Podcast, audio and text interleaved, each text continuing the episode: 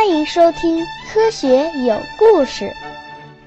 比科学故事更重要的是科学精神。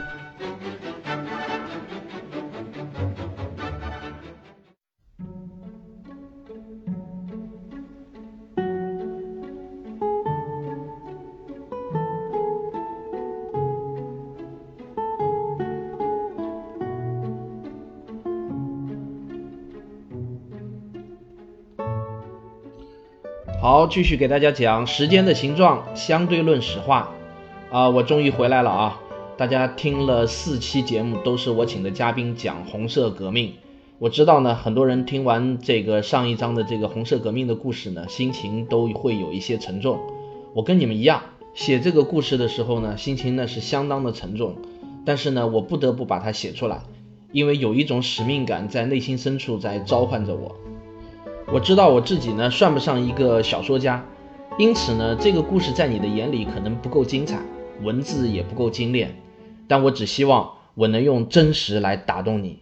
真实的力量是这个世界上最强大的力量。我记录这段历史是为了不忘记，不忘记是为了让悲剧不再发生。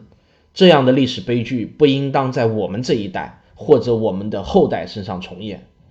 如果将来有一天这样子的悲剧重演的话，那我想大概天堂的大门会对我们这一代人关上了。好，沉重呢就到此为止，我们接下去继续讲非常有趣又烧脑的相对论的事情。自从这个相对论诞生以后，我们看到时间和空间再也不是两个毫无关系的概念了。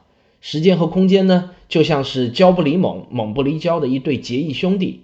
又像是难分难解的纠缠在一起的 DNA 的双螺旋结构，我们再也不能只谈空间而不谈时间，或者只谈时间而不谈空间。爱因斯坦指出，时间和空间不仅不能独立于宇宙，而且呢还不能互相独立。引力不可能只使空间弯曲，而时间却安然无恙。从此呢，我们就多了一个新的名词，这个名词叫做时空。请注意啊。你千万不要把时空等价于时间加上空间，时空呢，它就是时空，它是一个整体，就好像你不能把牛奶看成是牛和奶的简单相加一样。被我这么一解释呢，我估计你现在开始呢对这个词感到疑惑了。我相信你能想象出时间，也能想象出空间，但是你可能却无法想象出时空的模样。那么这就跟我来，让我帮你一把。让我帮你在头脑中建立时空这个诞生于二十世纪的伟大名词，它是人类对宇宙认识的一次大飞跃。我将再次带你踏上一次惊奇之旅。在继续往下讲之前呢，我提醒你一下，因为本期节目呢会用到比较多的图片来解释呃时空这个概念，所以呢你最好关注一下我科学有故事的那个微信公众号。然后在公众号里头回复“时空”两个字，你会看到很多本期节目的插图。那么就着这些插图，你来听我的这期节目呢，会方便很多。好，现在就暂停一下，赶紧关注一下，回复“时空”两个关键字。我们今天的故事呢，要从一次跑步开始讲起。这个故事就无所谓年份，无所谓地点，也无所谓具体人物了。呃，为了叙述的方便，就让我们一起去学校的操场跑步吧。我估计你也很久没跑了，对吧？现在让我来计时，你来跑步。我们的规则是跑两次，白天跑一次，晚上跑一次。我想先请你克制一下你的疑惑，让我们跑完再说后面的。白天这次呢，你的百米成绩是十六点八秒，这个呢离达标还差一点啊。那么为了晚上取得更好的成绩。你努力锻炼了一把，试图恢复一下当年的勇猛。晚上呢，你就又跑了一次。这次呢，你自我感觉很不错，应该会比白天那次跑得更好一点吧？可是我把成绩一告诉你，你却吃了一惊。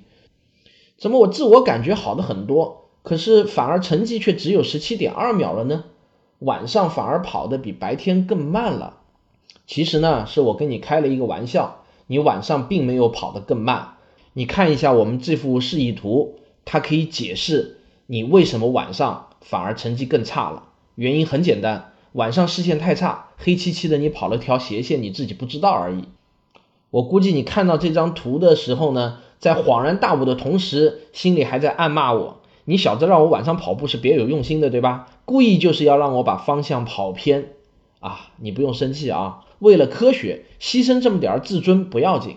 现在我来问你，假设你两次跑步的速度是一样的。那为什么晚上的用时会比白天更长了呢？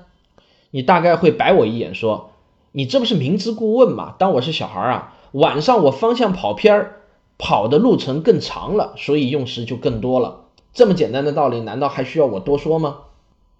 说的很对，用距离来解释这个现象，是我们最直观、最朴素的想法。但是你可能不知道，还有另外一种更抽象的解释，在这个解释中。我们根本就不需要距离这个概念。刚才你自己也提到，运动是有方向的。你的运动速度，我们可以分解为 x 轴方向的速度和 y 轴方向的速度的合成速度。我们假设你跑步的速度是 v，白天跑步的时候呢，你在 y 轴方向的速度 vy 是等于零的，而在 x 轴方向的速度 vx 呢，刚好等于 v。可是到了晚上，你在 y 轴方向的速度大于零，在合成速度不变的情况下，于是你在 x 轴方向上的速度就必然会小于 v 了。这就好像在 y 轴方向的速度呢分走了一部分你的跑步速度，你在 x 轴方向上的运动速度变慢了，所以你晚上的成绩就不如白天了。这下你明白了吗？速度的方向很关键。你千万别小看这个看起来更抽象一点的解释，这是我们对运动本质认识上的一次大飞跃。我们认识到，任何一个物体在空间中的运动速度都可以分解为互相垂直的三个方向上的运动的合成速度。那么，就像下面这张示意图显示的那样，啊，赶紧到微信公众号里头回复“时空”看一下这张示意图。一个物体的运动速度 v。是由它在 x、y、z 三个轴方向上的速度的合成。如果总速度恒定的话，那么其中一个方向上的速度增大，另外两个方向上的合成速度就必然减小。这就好像速度是可以被切成三块的蛋糕，你可以随便怎么切这三块，但是蛋糕的总大小不会改变。这个 x、y、z 三个方向。物理学家呢就用了一个听起来很拉风的词儿来描述，那就是维度。我前面所说的这个概念，如果用物理学家来说的话呢，他们就会很装逼的说，物体在三维空间中的运动可以分解为在三个维度上的运动合成。这种物理学家的这个描述方式呢，听起来确实是很专业，也蛮拉风的。但是其实它的意思呢，跟我前面用比较通俗的这种表述呢是一样的。好了。我们的这个爱因斯坦同志又该登场了，他向我们大声宣布了一个惊人的发现。他说：“这个宇宙中任何物体的运动速度都是光速 c。”对，没错，你的速度是 c，我的速度也是 c。太阳、月亮、星星，还有光本身，我们的运动速度都是光速 c。只不过呢，这个速度不是在三维空间中的速度，而是在时空中的速度。除了空间的三个维度以外，我们还必须增加一个维度，这个维度就是时间。多了时间这个维度后呢，空间就不再是空间，时间也不再是时间了，而是纠缠在一起，成为了时空。时间空间是一个整体，我们每个人都是生活在这样的一个四维时空中。我们每个人在时空中的运动速度都恒定为 c，永远不会快一丁点儿，也不会慢一丁点儿。爱因斯坦的这个发现确实是一个惊人的发现，他确实也震撼到我了。如果我们把爱因斯坦的这个发现画成一个简单的示意图的话，那么就会是这样子的一张示意图。请你一定要在我的微信公众号里头看一下这幅示意图啊。看完这张图，我不知道你是不是已经在头脑中模模糊糊的建立起了时空的这个概念了呢？当然，你只需要有一些模糊的概念就够了，因为我们后面还要详细讲。一旦明白了这个时空的含义，你就会发现，任何物体的运动速度不再是把蛋糕切成三块，而必须是切成四块。蛋糕的总大小永远恒定为 c。在我看来，这是一个如此简洁、如此优美而深刻的发现。这是我们人类对宇宙认识的一次大飞跃。每当我想起爱因斯坦的这个发现的时候呢，我总是被一次又一次的深深震撼。用这个简洁而深刻的思想来解释狭义相对论中关于时间和速度的关系，那简直就变成了天经地义的事情了。物体在空间中的运动速度会分走在时间中的运动速度，空间中运动的越快，那么在时间中也就运动的越慢。时间空间是一个密不可分的整体，任何物体都是在时空中做着相对运动。时间和空间是互相垂直的两个维度。运用这个思想，我们可以用普通的速度合成公式，极其简单的推导出相对论因子。这个思想呢，还蕴含着这样一个显而易见的事实：物体在空间中的运动速度有一个极限，那就是光速 c。我们不再需要用眼花缭乱的智能公式和牛顿第二运动定律去联合解释为什么光速是极限。这个时空运动的思想简洁而有力地告诉我们：假设物体的运动速度完全从时间这个维度中转移到空间中去的话。那么物体在空间中的运动速度就达到了最大速度，也就是光速 c。以光速在空间中运动的事物呢，在时间中就停止运动了。所以呢，光子是不会变老的。从宇宙大爆炸中诞生出来的光子仍然是过去的样子。在光速运动中，没有一丁点儿时间的流逝，时间那是真的停止了。那么现代的这些相对论学家呢，就有一部分人认为，这个光速 c 啊，很可能是我们这个宇宙时空的一个几何性质，就像就像是圆周率派，它是一种数学性质，跟物理性质无关。今天有听众在 QQ 群里头问我，这个大爆炸诞生的这个光子，我们今天是不是仍然能够探测得到？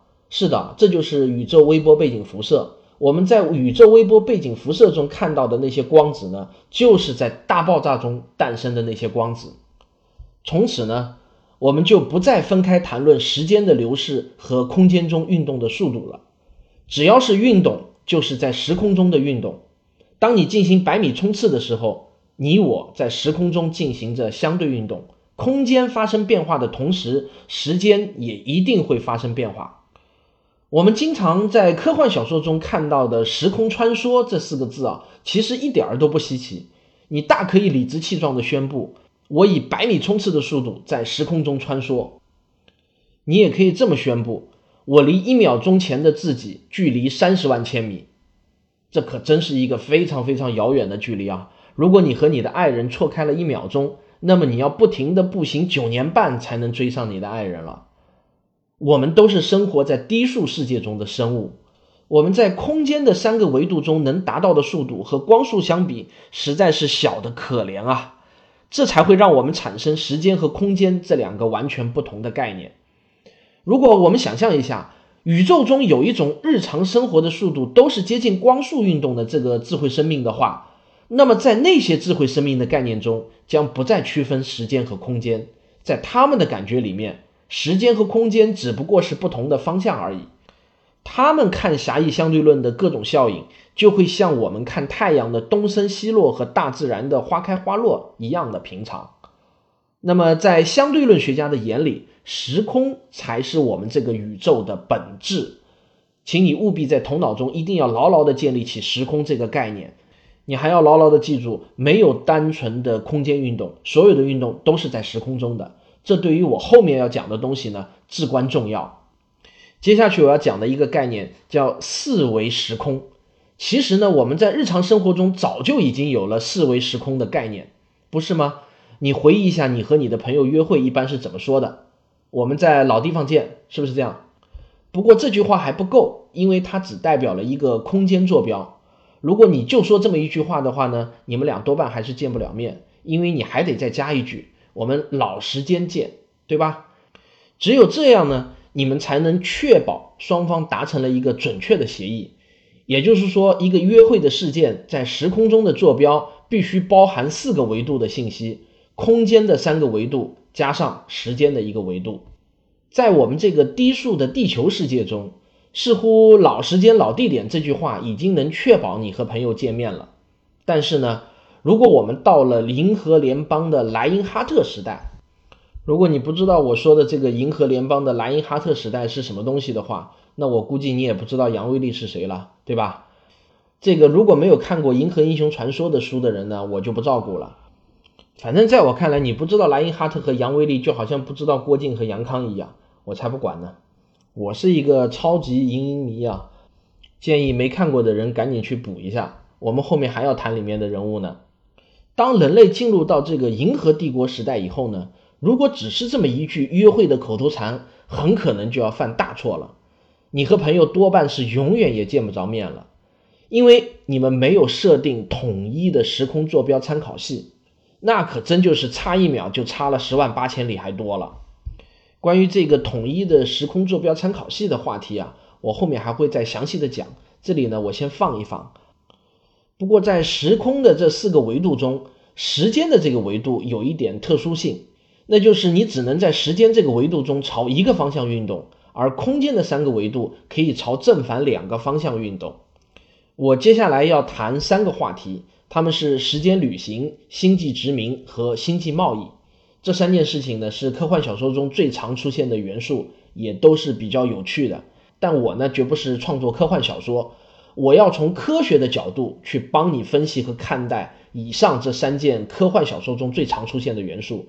我要来帮你提高一下以后欣赏科幻小说的能力。并且呢，我还要帮你找出科幻小说和幻想小说的区别。我先从让你感到最激动的时间旅行开始讲起吧。现在这个年头呢，穿越类的小说可真够多的，俨然都成了各大文学网站和影视剧的一个大类。比如你在起点中文网上就会看到一个大类叫穿越。在这些穿越小说里头啊，那些穿越的手法可真叫是眼花缭乱、五花八门啊。不过呢，那种月光宝盒式的这个无厘头穿越就不在我们今天讨论的范围之列了。偶尔呢，你也会看到一些对穿越行为的科学原理的描述啊，当然这个科学原理是打引号的。其中最多的一种说法呢，就是说根据相对论，只要速度超过了光速，我们就可以回到过去。各位亲爱的听众啊，以后你凡是看到这种利用超光速穿越的小说，基本上就立即可以定义为。科盲幻想小说，简称为盲想小说。为什么这么说呢？因为这种根据相对论超光速就能穿越的科学原理，简直是自相矛盾的一塌糊涂。相对论的一个最基本的原理就是，光速是任何运动的速度极限，是不可能被超过的。而一旦允许超光速运动，那么相对论本身就被推翻了。所以呢，你这又何谈根据相对论呢？这是一个显而易见的自相矛盾。那么多的这个盲想小说家把这个奉为至宝，但凡穿越必超光速，实在是让我异常的惊讶。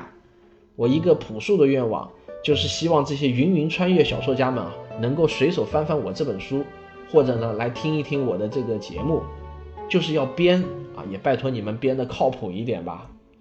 那么我们就来了解一下真正的物理学家们研究的时间旅行。到底是什么样的一个科学原理和依据吧？